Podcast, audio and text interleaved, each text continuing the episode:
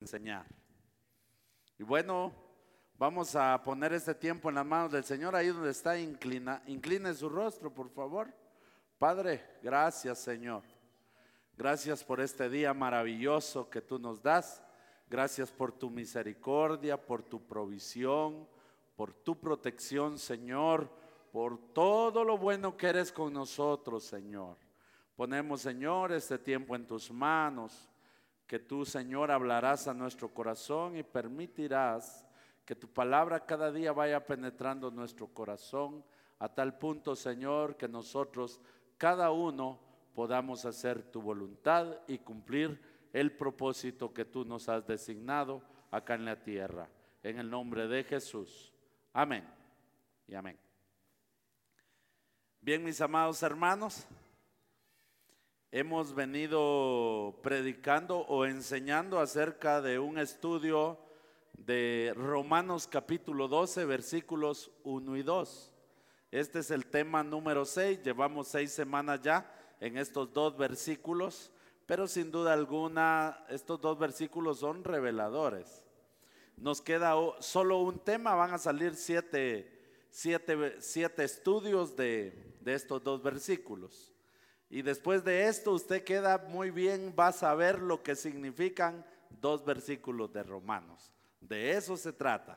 Que usted sea fuerte en la palabra, que no le vengan a, como, como decía aquel, aquel típico anuncio, que no le digan, que no le cuenten, porque a lo mejor le mienten, decía, ¿verdad?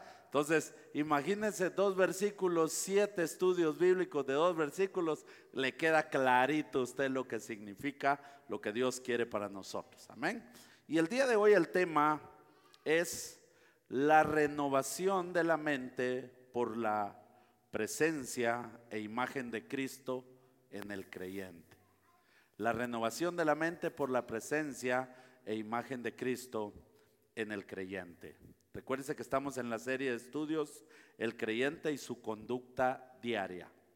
Quiero que miremos Romanos 12, 2. No os conforméis a este siglo, sino transformaos por medio de la renovación de vuestro entendimiento para que comprobéis cuál sea la buena voluntad de Dios, agradable y perfecta. La conducta diaria de todo creyente tiene que ver con la transformación de la persona misma. Sí, hermanos. Y esta transformación de la persona como tal tiene que ver con la renovación completa de su manera de pensar. ¿Ya? Entonces, es necesario para poder encontrar la buena voluntad de Dios que es agradable agradable y perfecta, que haya una renovación en la vida del creyente, pero haya una transformación completa de su manera de pensar. ¿Sí? Ok. Por ejemplo, hace cuatro años que estamos acá con ustedes y, y habían ciertos paradigmas. Por ejemplo, aquí habían algunos creyentes que decían, ah, nosotros sí predicamos la verdad, ¿verdad? Pero al empezar a ver la iglesia como tal, la iglesia tenía un montón de deficiencias. Entonces, como que no tenía lógica decir que nosotros predicábamos la pura verdad y como que éramos la última Coca-Cola de acá de Yepocapa, cuando la iglesia tenía un montón de deficiencias. Entonces, eh, como que era predicar la verdad, pero no vivirla.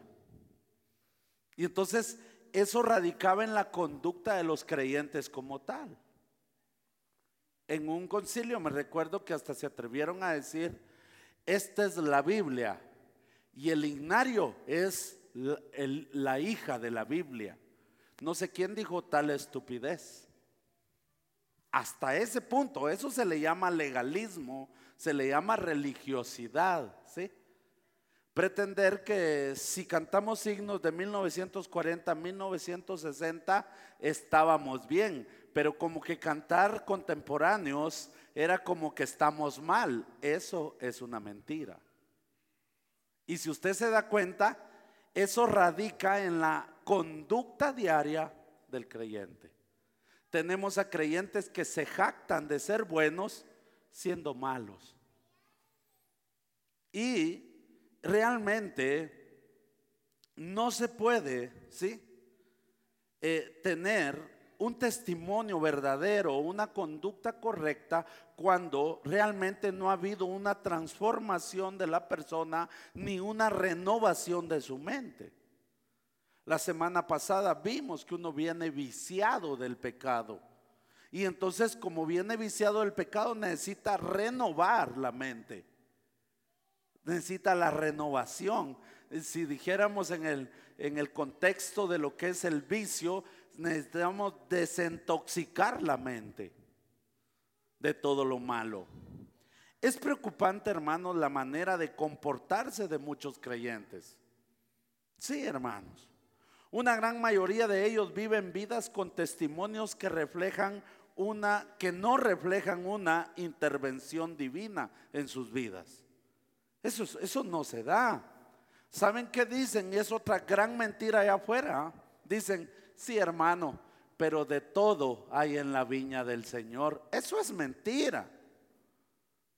De todo no puede haber en la viña del Señor.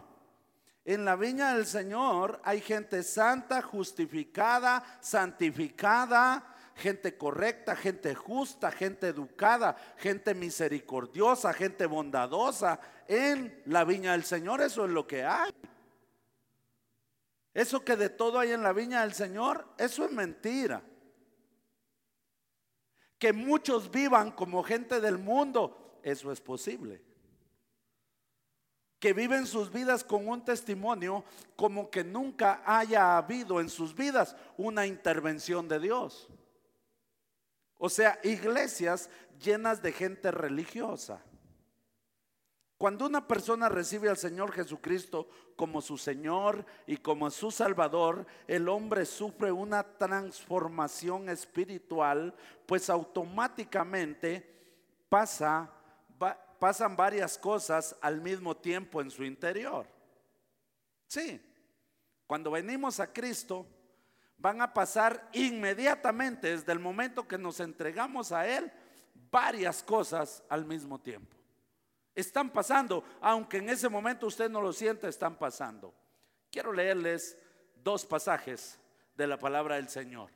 Primera de Pedro, capítulo 1, versículo 23 dice, siendo renacidos, no de simiente corruptible, sino de incorruptible por la palabra de Dios que vive y permanece para siempre.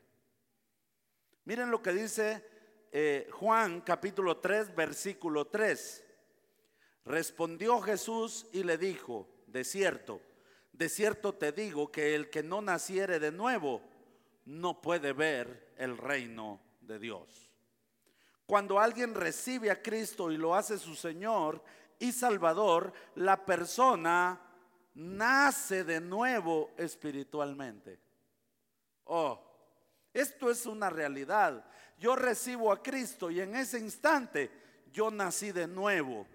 Espiritualmente yo estaba muerto en mis delitos y en mis pecados y en ese instante que yo oré, ahora fui trasladado al reino de su Hijo amado y ahora tengo vida eterna. En el instante yo estaba condenado, que si en ese momento moría, yo era condenado al infierno eternamente, pero en el momento que yo me entrego a Cristo, paso de este lado inmediatamente y en ese momento, si yo muero, yo voy con Dios eternamente a gozarme con Él en la gloria. Miren, porque hay un nuevo nacimiento.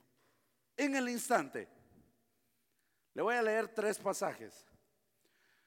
Colosenses capítulo 3, versículo 10 dice la escritura, y revestido del nuevo, el cual, conforme a la imagen del que lo creó, se va a qué? Renovando hasta el conocimiento pleno. Oiga, pues, eso pasa desde el momento que recibimos a Cristo. Efesios, capítulo 4, versículo 24. Y vestidos del nuevo hombre creado según Dios. ¿En, ¿En, qué está creado? Según Dios, en la justicia y santidad de la verdad. Le leo el otro, segunda de Corintios 5, 17. De modo que si alguno está en Cristo, nueva criatura es. Las cosas viejas pasaron. He aquí todas son hechas nuevas. Automáticamente y espiritualmente ha sido hecho un nuevo hombre. Así como lo oye un nuevo hombre, una nueva persona, y por lo mismo que ha nacido de nuevo, se convierte en una criatura nueva. Todo eso pasa inmediatamente en toda su estructura espiritual y en ella se encuentra la manera de pensar del creyente. Por eso Romanos 12, capítulo 1 y 2 es revelador, porque nadie sin que renueve su mente completamente, hay una restauración en su estructura mental y espiritual, puede vivir la plena voluntad de Dios agradable y perfecta. No se puede. No se puede. Por eso es que se ora, hermanos, porque las iglesias crezcan. Los pastores oran porque la iglesia crezca. Los pastores oran porque haya un avivamiento. Los pastores oran porque venga todo aquello que se ha anhelado y no viene. ¿Por qué? Porque no podemos ver la buena voluntad agradable y perfecta sin una renovación completa y una renovación de la mente de la persona misma. No se puede. El día que un pastor renueva su mente, el liderazgo renueva su mente y entiende que no puede ganar a la juventud con himnos de 1930, ese día el pastor está renovando su mente porque va a alcanzar a la juventud. El día que el pastor comprende que no puede tener a la congregación feliz cuando tiene un montón de ancianitos con música contemporánea, él va a renovar su mente y la va a mezclar con himnos, con lo que le gusta y esa persona va a ser bendecida. Porque hay una renovación de la mente. Yo puedo caminar en la plena voluntad de Dios que es agradable y perfecta cuando yo soy completamente renovado y transformado desde mi manera de pensar. Amén. Miren, les voy a leer cuatro pasajes. Romanos 8:29 dice, porque a los que antes conoció, también los predestinó para que fuesen hechos conforme a a la imagen de su hijo, para que él sea el primogénito entre muchos hermanos. Colosenses 3:10 dice, y revestidos del nuevo, el cual conforme a la imagen del que lo creó, se va renovando hasta el conocimiento pleno. Segunda de Corintios 3:18 dice, por tanto, nosotros todos, mirando a cara descubierta como en un espejo la gloria del Señor, somos transformados de gloria en gloria en la misma imagen como por el Espíritu del Señor. Primera de Corintios 2.16 dice, porque ¿quién conoció la mente del Señor? ¿Quién le instruirá? Mas nosotros tenemos la mente de Cristo. Hermanos, ¿qué excusa podremos poner un día delante de nuestro Señor si Él nos dio su manera de pensar? Él nos dio su Espíritu Santo. Ese Espíritu Santo debe transformar mi vida y debe renovar mi mente. Porque en el momento que Él va transformando mi vida, mi vida se va transformando porque mi manera de pensar se va renovando. Mientras, se lo digo al revés, mientras el Espíritu Santo cambia, renueva mi manera de pensar, transforma mi vida en una nueva criatura. Así, de, así, hermanos, así funciona. Cuando una persona recibe a Jesucristo en su vida, recibe la mente y la imagen de Cristo también. Ambas cosas. Esto significa que Cristo cambia la mente del creyente para que se centre en Dios. ¿De qué manera, dígame usted, alguien que viene viciado del, del mundo? Mentiroso, borracho, fumador, trovador, mujeriego. ¿Cómo puede pensar en Dios alguien así? No puede. No se puede. Entonces la única manera es que el Señor a través de recibirle a Él, Él nos da su espíritu. Para que ese espíritu renueve mi mente y me transforme en el hombre y la mujer que Él quiere que yo sea. Y ese hombre y esa mujer reflejan a Cristo, la imagen de Cristo. Cristo cambia la mente del creyente para que el creyente pueda centrarse en Dios. Aunque la mente del hombre se centraba en el mundo, ahora se centra en las cosas espirituales. ¿Cómo la ve? ¿Cómo la ve que alguien no quería nada con Dios y ahora lo ve ahí llorando, postrado? Porque el Espíritu Santo, yo te voy a decir algo, mi hermano. A veces uno dice, yo me quiero encar, pero es que ay no, mejor no me voy a hincar. que es el Espíritu Santo que te está poniendo de rodillas. Así actúa Dios. Por eso es que se predica acerca del pecado. Por eso es que el creyente debe vivir en comunión con Dios y con sus hermanos para que pueda caminar como Dios ha decidido que él camine. Hace años, eh, a mi papá le gustaban las bestias, teníamos caballos, yeguas, burros y mulas.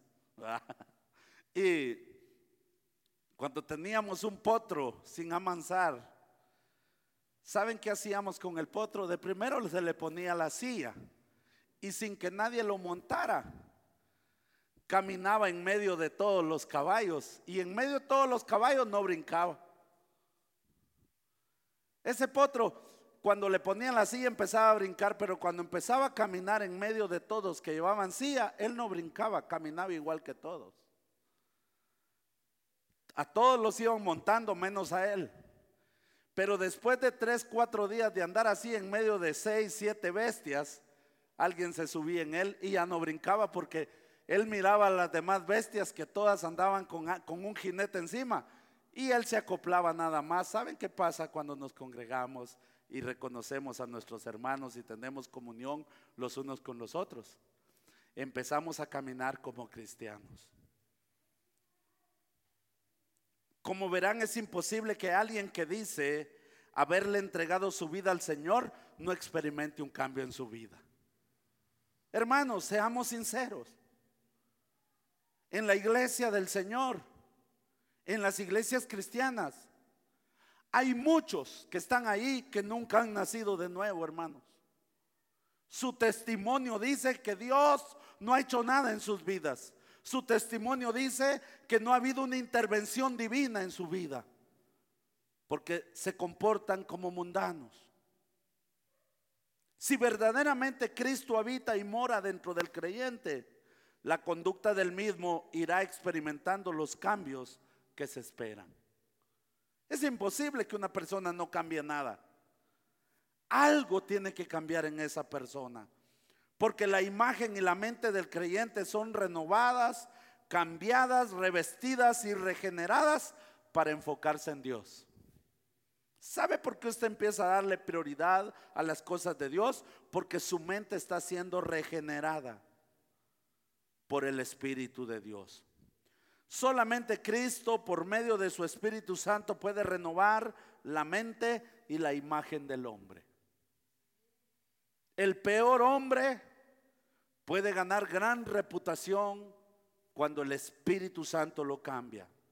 Solamente Él puede implantar la mente e imagen de Cristo dentro de la persona misma, así como se oye.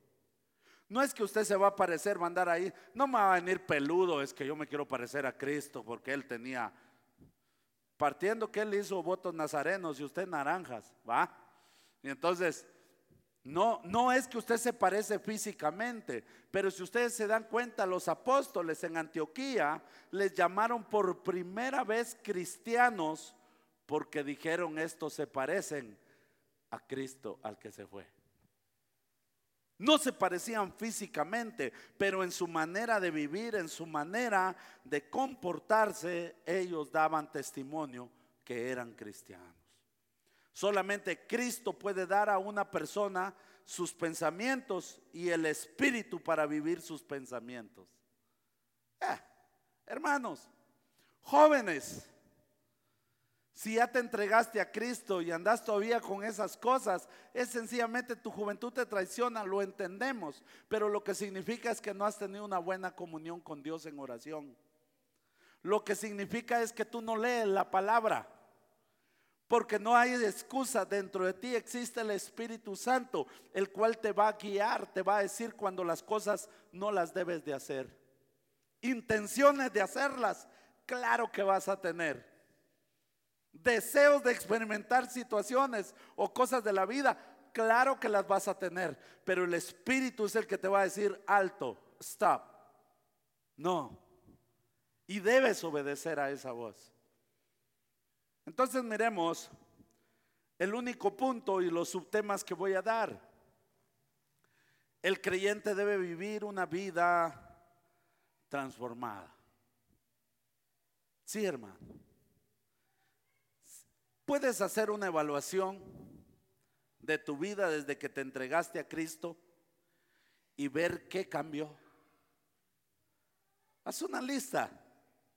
Cuando te entregaste genuinamente al Señor, y puedes hacer una lista lo que cambió de ti.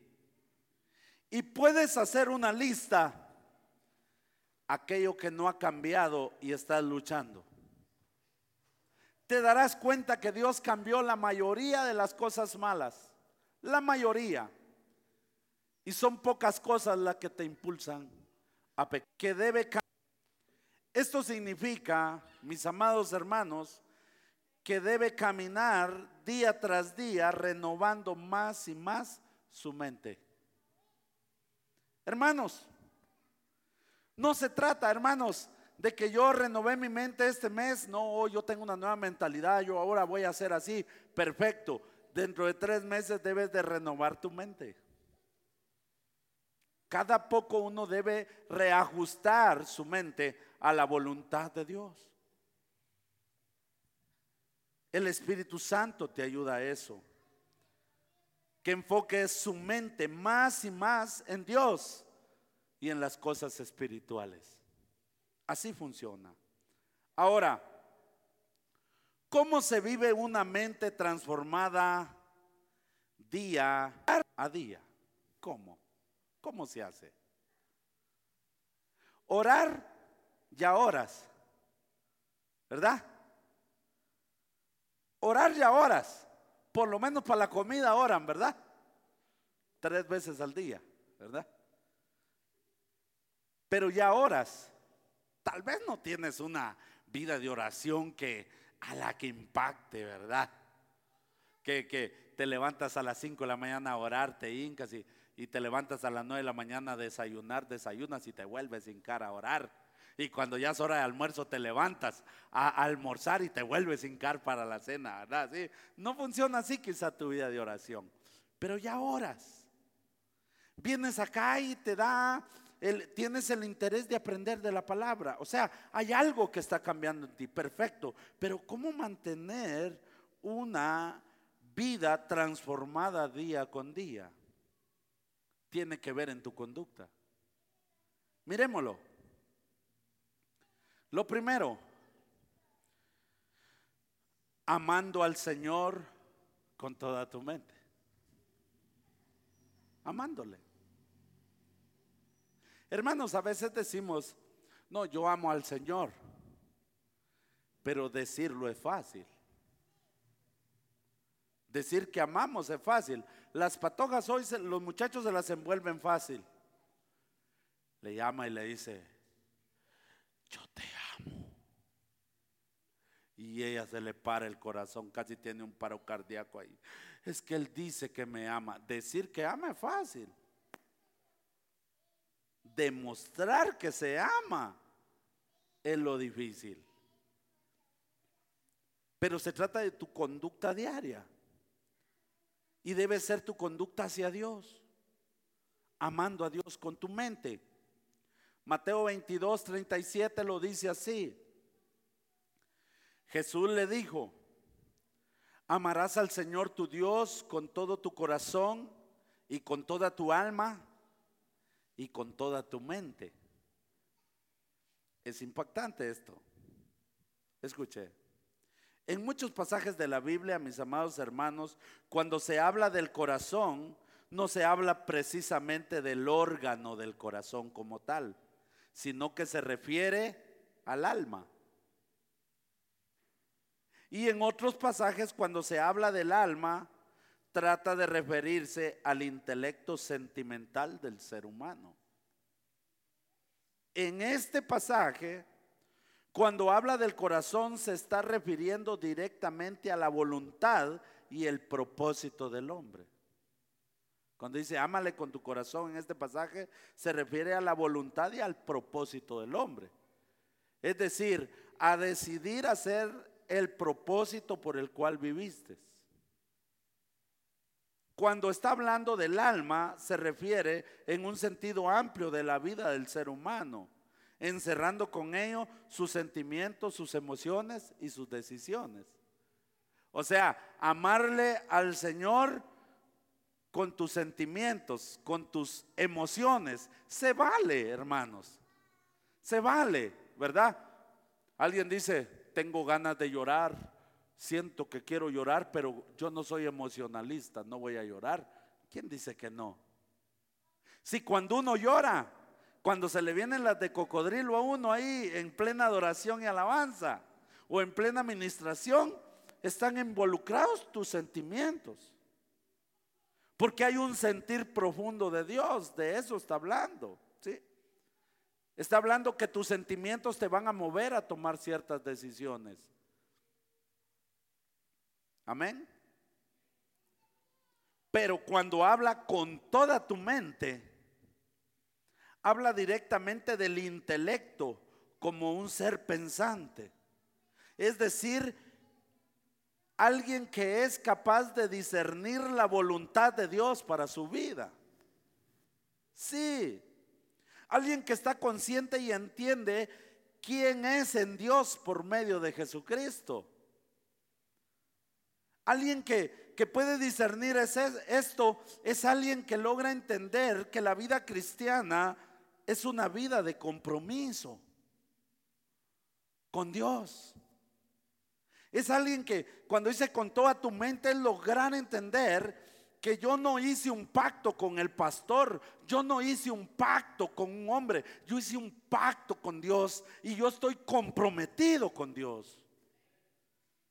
Independientemente de lo que piense el resto, yo estoy comprometido con Dios. ¿Verdad? Eso es amar con, con, la mente a Dios, ¿verdad? Con tu intelecto consciente de que debes de amar a Dios. Con tu mente, el intelecto, saber, digan lo que digan, yo en Dios valgo mucho. Yo en Dios tengo un valor incalculable, aunque me miren con desprecio, yo valgo para Dios. Con tu, mente, estás amando a Dios correctamente. Porque el que nos hizo así, hermanos, inteligentes, es Dios. Sí, si no hubiera nacido uno ahí todo, todo, todo, todo ahí, uh, uh, ¿verdad? Pero no, aquí estamos diferente cara, diferente aspecto, pero pensamos. Esto lo recibimos de nuestro Dios.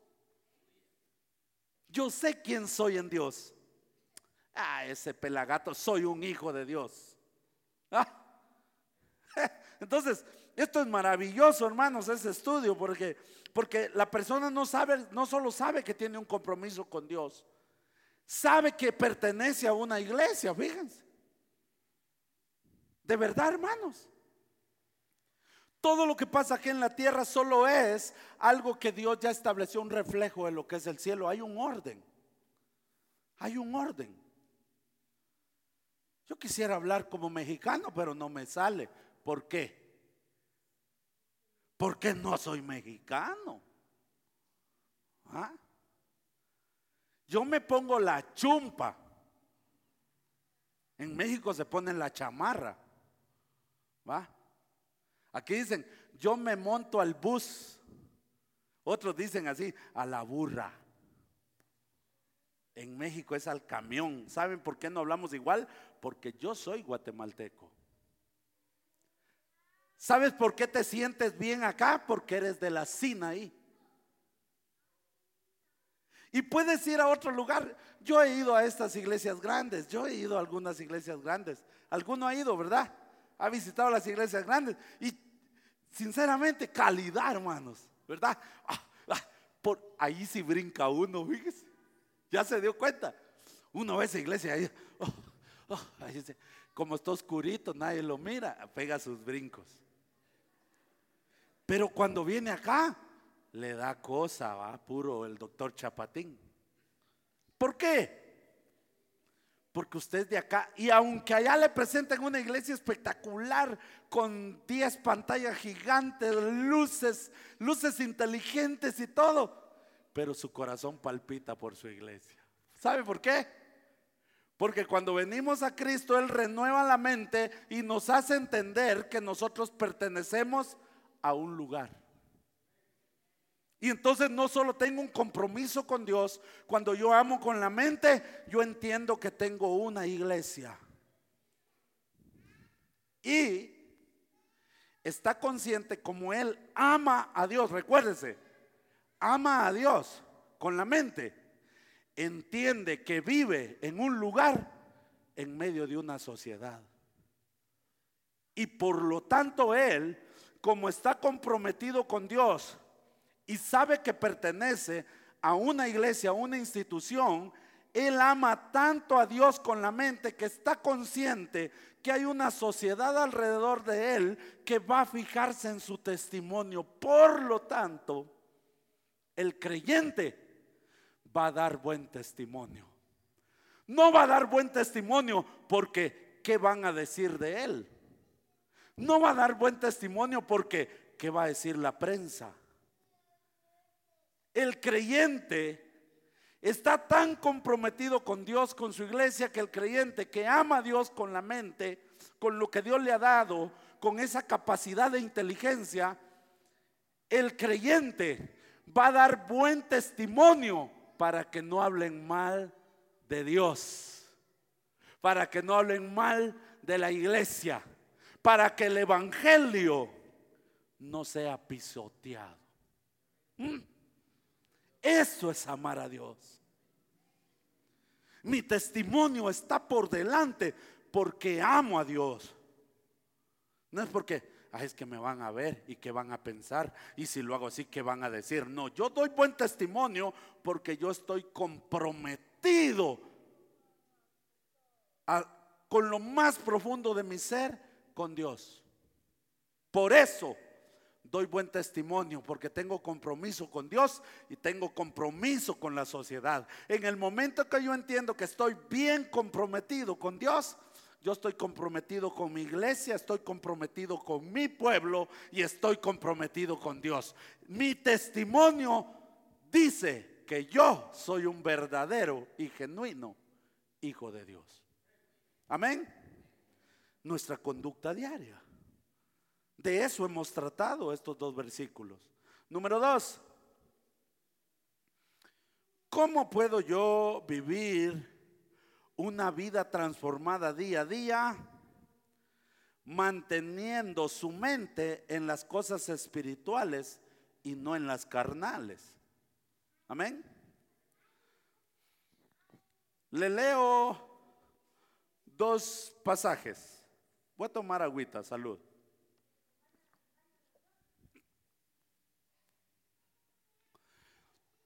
El primer versículo está en Romanos capítulo 8, versículo 5. Porque los que son de la carne piensan en las cosas de la carne, pero los que son del Espíritu en las cosas del Espíritu. Efesios 2.3, entre los cuales también todos vosotros vivimos en otro tiempo en los deseos de nuestra carne, haciendo la voluntad de la carne y de los ¿qué? pensamientos y éramos por naturaleza hijos de ira, lo mismo que los demás. Miren estos pasajes. Dice que el que es de la carne, ¿en qué piensa? En las cosas de la carne. Pero el que es del Espíritu dice que piensa en las cosas espirituales.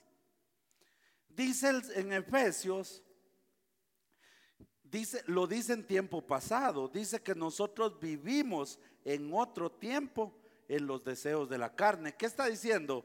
Que ya no vivimos en los deseos de la carne. Esto es tremendo, hermano, porque estamos hablando de renovar día con día la mente, ¿sí? Y dice que hacíamos la voluntad de la carne y de los pensamientos. ¿Cómo dijimos que viene una persona sin Cristo? Sus pensamientos son malos y obedece a sus pensamientos. Ahora, una vida transformada no puede permanecer ni seguir avanzando en la obra del Señor si su mirada no está en las cosas espirituales. Te digo algo, Estamos terminando el 2020.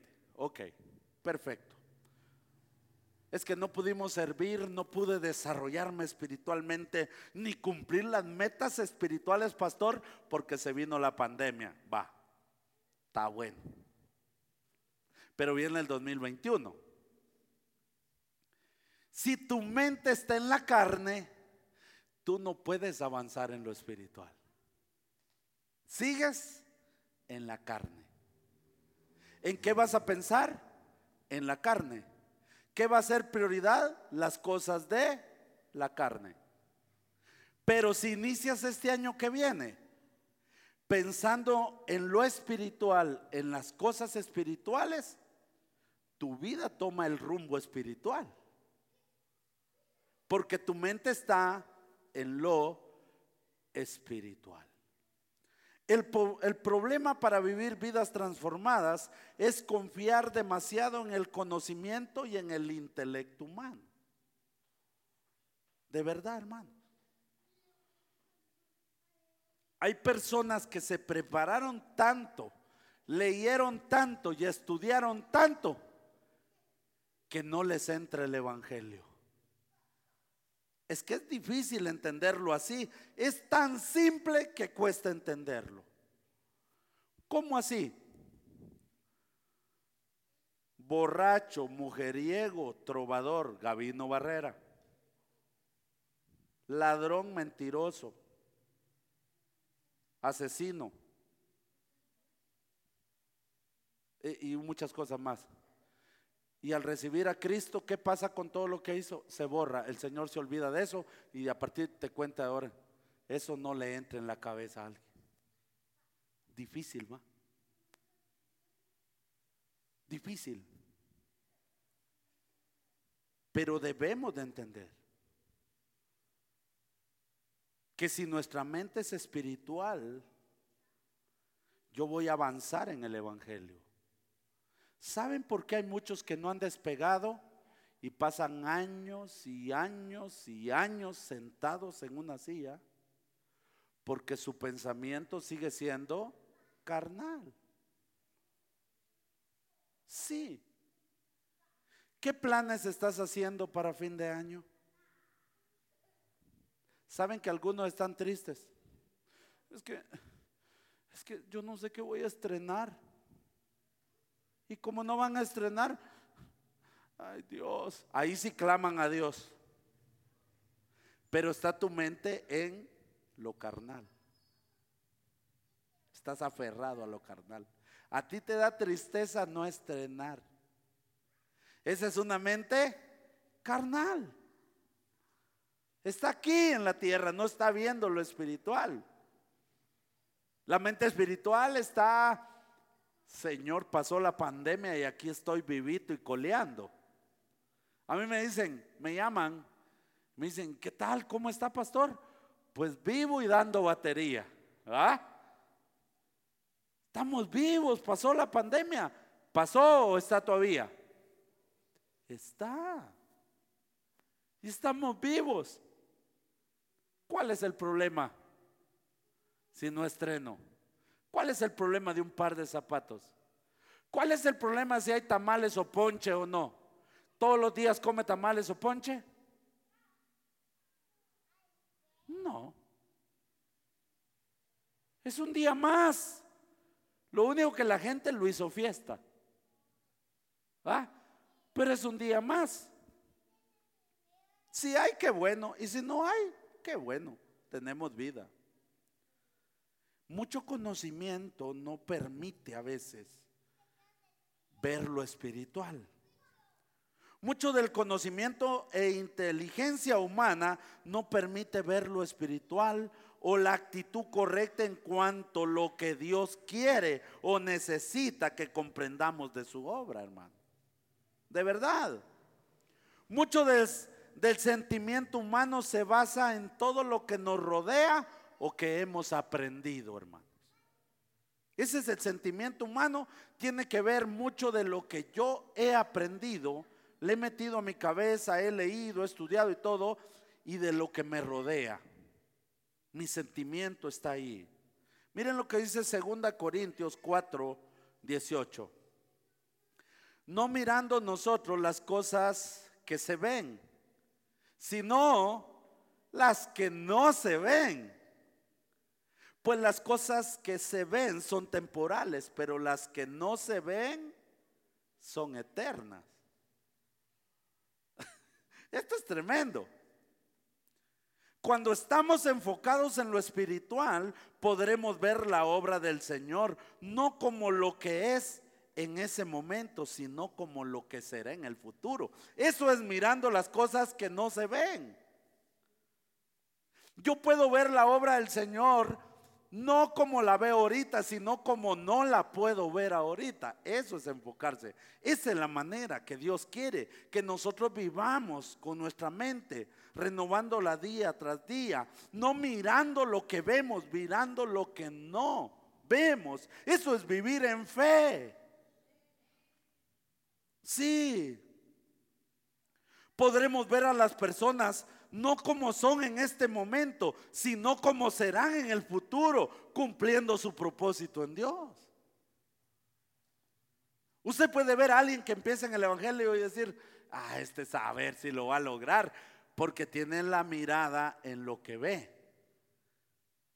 Entonces, si nosotros nos enfocamos en lo que no se ve, miraremos en un futuro a esa persona un predicador, una predicadora, un siervo del Señor, porque no miramos lo que se ve, miramos lo que no se ve. Eso se llama verlo con fe.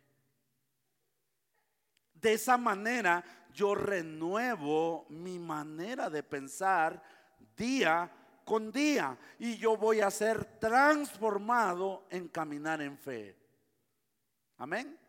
Efesios 4:17 dice, esto pues digo y requiero en el Señor, que ya no andéis como los otros gentiles, que andan en la vanidad de su mente.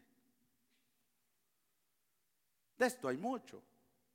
Cuando un creyente no puede caminar en lo espiritual, o al menos se logra apreciar que le cuesta mucho, puede ser que tiene mucho conocimiento de lo material, profesional, o aún tiene una mente dominada por las vanidades que aprecian sus ojos o desea su corazón. Hermanos, es muy fácil que esto que nos rodea nos detenga en caminar en lo espiritual. Es muy fácil. Muy fácil. Porque nos acomodamos a esto. Pero esto a lo que nos hemos acomodado no debe ser un impedimento para que yo vea y me mueva en lo espiritual. Esto me debe ayudar para caminar en fe. Miren pues, alguien anda a pie, ¿sí? A pie. No sé dónde es allá, donde he visto una vuelta donde salen de trabajar, donde mete sus chivos, hermano Ariel, en ese portón. No sé cuántos kilómetros hay de ahí para acá. Pero yo miro gente que sale de ahí y empieza a caminar. ¿Qué pasaría si pudiera tener una bicicleta de velocidades? El que caminaba ahora viene echando chile, ¿va? Ahí nos vemos. Y en las subidas sube quinta y como que nada, ¿va? Miren, se acostumbró. Resulta que alguien pasa en una moto. ¿Ahora qué quiere? Ya no se siente bien con la bicicleta. Miren cómo toda la comodidad que tenemos nos puede mover de lo espiritual. Y ahora dice, cuando pasa el de la bicicleta, dice, ¿a qué horas llego? Y era feliz con la bicicleta, pero hasta que alguien se le puso a la par con la moto, se le quitó la felicidad y lucha y lucha, ahora tiene moto. Ya viene, rebasa a los que vienen en bicicleta, ¿sí? Pero viene el tiempo de invierno, ya viene bien mojado en la moto. Y pasa alguien con un carro a la par. Él empieza a desear tener un carro. Miren, él era feliz con la bicicleta, pero cuando vio la moto ya no era feliz con la, con la bicicleta. Ahora tiene la moto y ya no es feliz. Ahora necesito un carro para ser feliz. Y nos acomodamos a todo lo que ven nuestros ojos y empezamos a actuar como la gente vanidosa. Y eso detiene lo espiritual. Pasa, va. Eh, ayer hacíamos un, un, análisis, va. Cuando se oye un flipback, le llaman los muchachos, no sé, no sé qué significa, me imagino que está en inglés. ¿Y qué significa? Ruido, tal vez, no sé qué significa. Pero cuando hace flipback, ¿qué hacen todos los hermanos? Están adelante aquí. Y miran con ojos de mala gente al que está atrás, ¿va? Y el que está atrás, no hay que hacer, ¿va? Y cuando viene y está la ley de la alabanza, y de repente ponen la estrofa que no es. Luego todos. Lo saca de lo espiritual. Es fácil. Porque dice que no debemos ser como las personas que andamos en vanidad. No permitamos, hermano, que nada nos saque de lo espiritual. Yo me recuerdo en Chijocón, los Montes Los Olivos, la iglesia. Se viene aquel aguacero, hermano, tronaba la lámina, va, y le subieron volumen al, micrófono, va, ni con volumen, así se, ya y se va la luz. Y la iglesia llena. Yo creo que usted andaba conmigo, hermano Miguelito, ¿sabes? No, hermanos, me bajé del púlpito, hermano, y me, y me, vine al centro de los hermanos. Aquí miren, y empecé a predicar y gritaba y gritaba y gritaba. Salí sin garganta, pero el mensaje llegó. Porque nada te puede sacar de lo espiritual. Mi mente renovada día con día cuando yo logro entender que mi mente debe estar en las cosas espirituales y no en las materiales, hermano. Amén. Número tres. Desechando los razonamientos y pensamientos que corrompen su mente. Sí, hermanos. Miren lo que dice segunda de Corintios 10, capítulos del 3 al 5. Oiga cómo lo dices que es bien claro, porque aunque andamos en la carne, no militamos según la carne, porque las armas de nuestra milicia no son carnales, sino poderosas en Dios para la destrucción de fortalezas, derribando argumentos y toda altivez que se levanta contra el conocimiento de Dios y llevando cautivo todo pensamiento a la obediencia de Cristo. Segunda de Corintios 11:3 dice, pero temo que como la serpiente con la astucia engañó a Eva, vuestros sentidos sean de alguna manera extraviados de la sincera fidelidad a Cristo. Hermanos, podemos vivir vidas verdaderamente transformadas cuando logramos comprender que las armas que tenemos para destruir las estructuras que este mundo ha puesto en nuestra mente son verdaderamente poderosas. Sí, hermanos. La oración. La oración es un arma poderosa para quien decide tomarla en serio. Ese es el problema. Cuando alguien decide tomar la oración en serio, es un arma poderosa, hermano. Pero por ejemplo, Padre, yo ya no aguanto, Señor. Oiga la oración de muchos. Pues. Padre,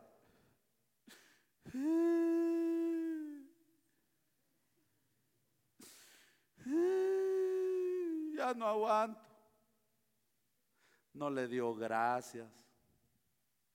No se puso a pensar que está vivo. No entiende por qué tiene la prueba, no entiende nada. Lo que sabe es que la prueba no era para él. Hermanos, no se tome en serio la oración. Oramos dos, tres veces por algo. Tal vez Dios no me lo quiere dar. Mejor oro por otra cosa. No tomé en serio la oración. Pero la oración es un arma poderosa cuando se toma en serio, hermano. Cuando quiera leer el libro Los generales de Dios, yo tengo el libro ahí. Eso sí se lo presto. Nada de regalado, porque nada regalado. Tiene que leerlo y traerlo regreso. Le hago un vale. Pero léalo los generales de Dios.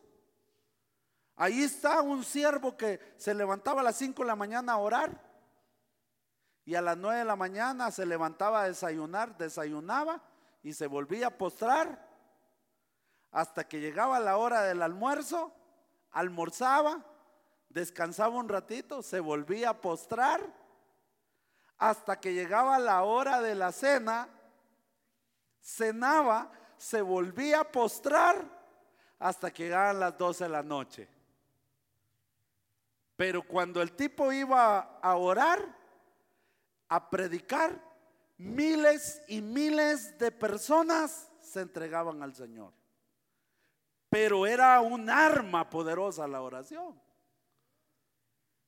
La palabra de Dios maravillosamente es Dios hablando. Por lo tanto, confesarla, declararla con fe, con nuestros labios, las promesas de Dios, su palabra bendita puede derrumbar cualquier ataque del enemigo, hermanos. Sí. ¿Cuántas veces te has sentido derrotado? Triste. Es que nadie me quiere, todos me odian, mejor me como un gusanito. Y, es un lamento cuando debes de tomar la palabra. Jesús fue atacado por el mismo Satanás. ¿Y cómo se defendió en el desierto? Escrito está. Escrito está. Escrito está. La palabra es un arma poderosa, pero no se toma en serio. Un hombre transformado verdaderamente, su manera de pensar ha sido sometido a obedecer al Señor aun cuando esto no le encuentre una lógica, hermanos. Sí, en otras palabras, es una mente obediente a Dios sin prejuicio alguno. Sin prejuicio alguno, hermanos. Yo no debo... Señor, ¿por qué a mí?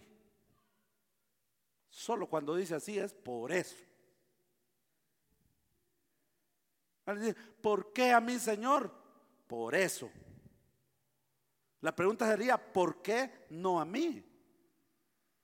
¿Qué corona tengo? Dios conoce los procesos. Sí, hermanos.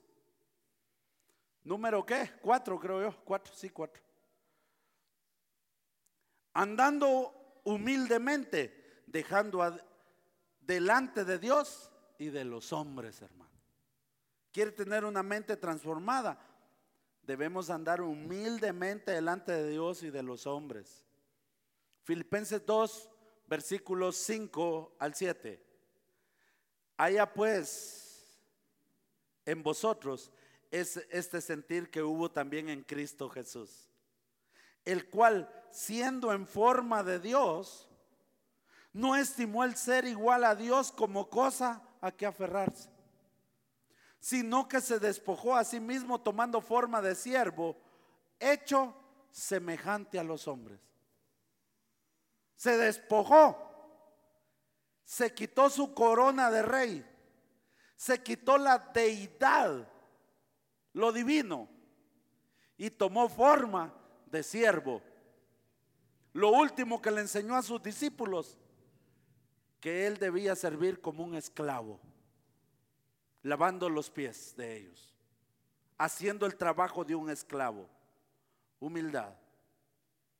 No existe un creyente verdaderamente transformado que sea altivo, orgulloso o vanaglorioso. No existe.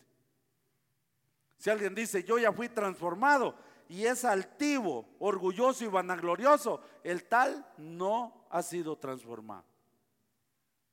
Al contrario, es más humilde, es más dócil, sin debilidad alguna. Porque algunos creen que humildad es así, agacha la cara y que le peguen en la cabeza así. Oh, oh. No. Ser humilde tampoco es debilidad, sino que usa la misericordia, usa la palabra de Dios como su manual en toda la toma de decisiones que tenga en la vida. Eso le dará humildad. Los rasgos de Cristo deben hacerse cada vez más visibles conforme los años pasan, hermanos. Amén. Fíjense que hay personas, hay creyentes, por lo menos se llaman creyentes, que conforme los años pasan son peores, tercos, malos. No, hermanos, conforme los años pasan, debe ser más visible Cristo en el creyente. Porque cada vez la imagen del Señor se debe reflejar en sabiduría, en la toma de decisiones, en el conocimiento de Dios, en el discernimiento espiritual, en todo lo que tenga que resolver y humildad en su manera de vivir el Evangelio. Hermanos, que nos conozcan por eso, por ser humildes. Uno de los rasgos que nos debe definir como verdaderos hijos de Dios y, transformados por el Espíritu Santo es la humildad. Es la humildad. Hermano, mientras más alto llegue, sea más humilde. Mientras más plata gane, sea más humilde. ¿Ustedes creen que Dios no le puede dar más al humilde? Claro. Pero si ya, ya con 100 pesos bien brincón ahí en la calle, ah, ya no le da nada al Señor. De verdad, la humildad es un rasgo, hermano, de que el Espíritu Santo ha trabajado en uno. Número 5, la última, los dejo tranquilos. Tener la actitud de Cristo con respecto al sufrimiento. Eso nos hace renovarnos día a día.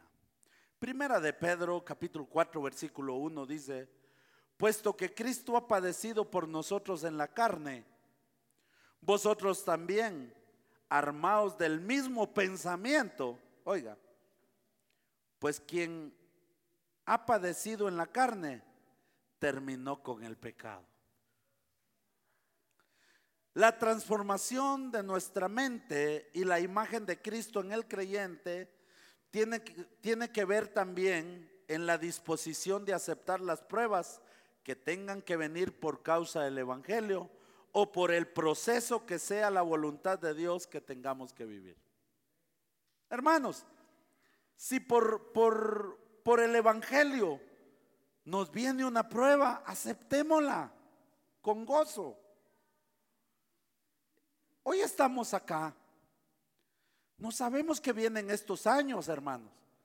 Pero es posible algunos de, de, los que estamos acá un día tengamos que ir a parar a la cárcel, hermano, por causa del Evangelio.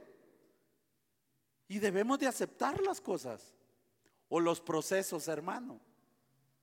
A veces renegamos por los procesos. La pregunta es, ¿qué nos está enseñando el Señor?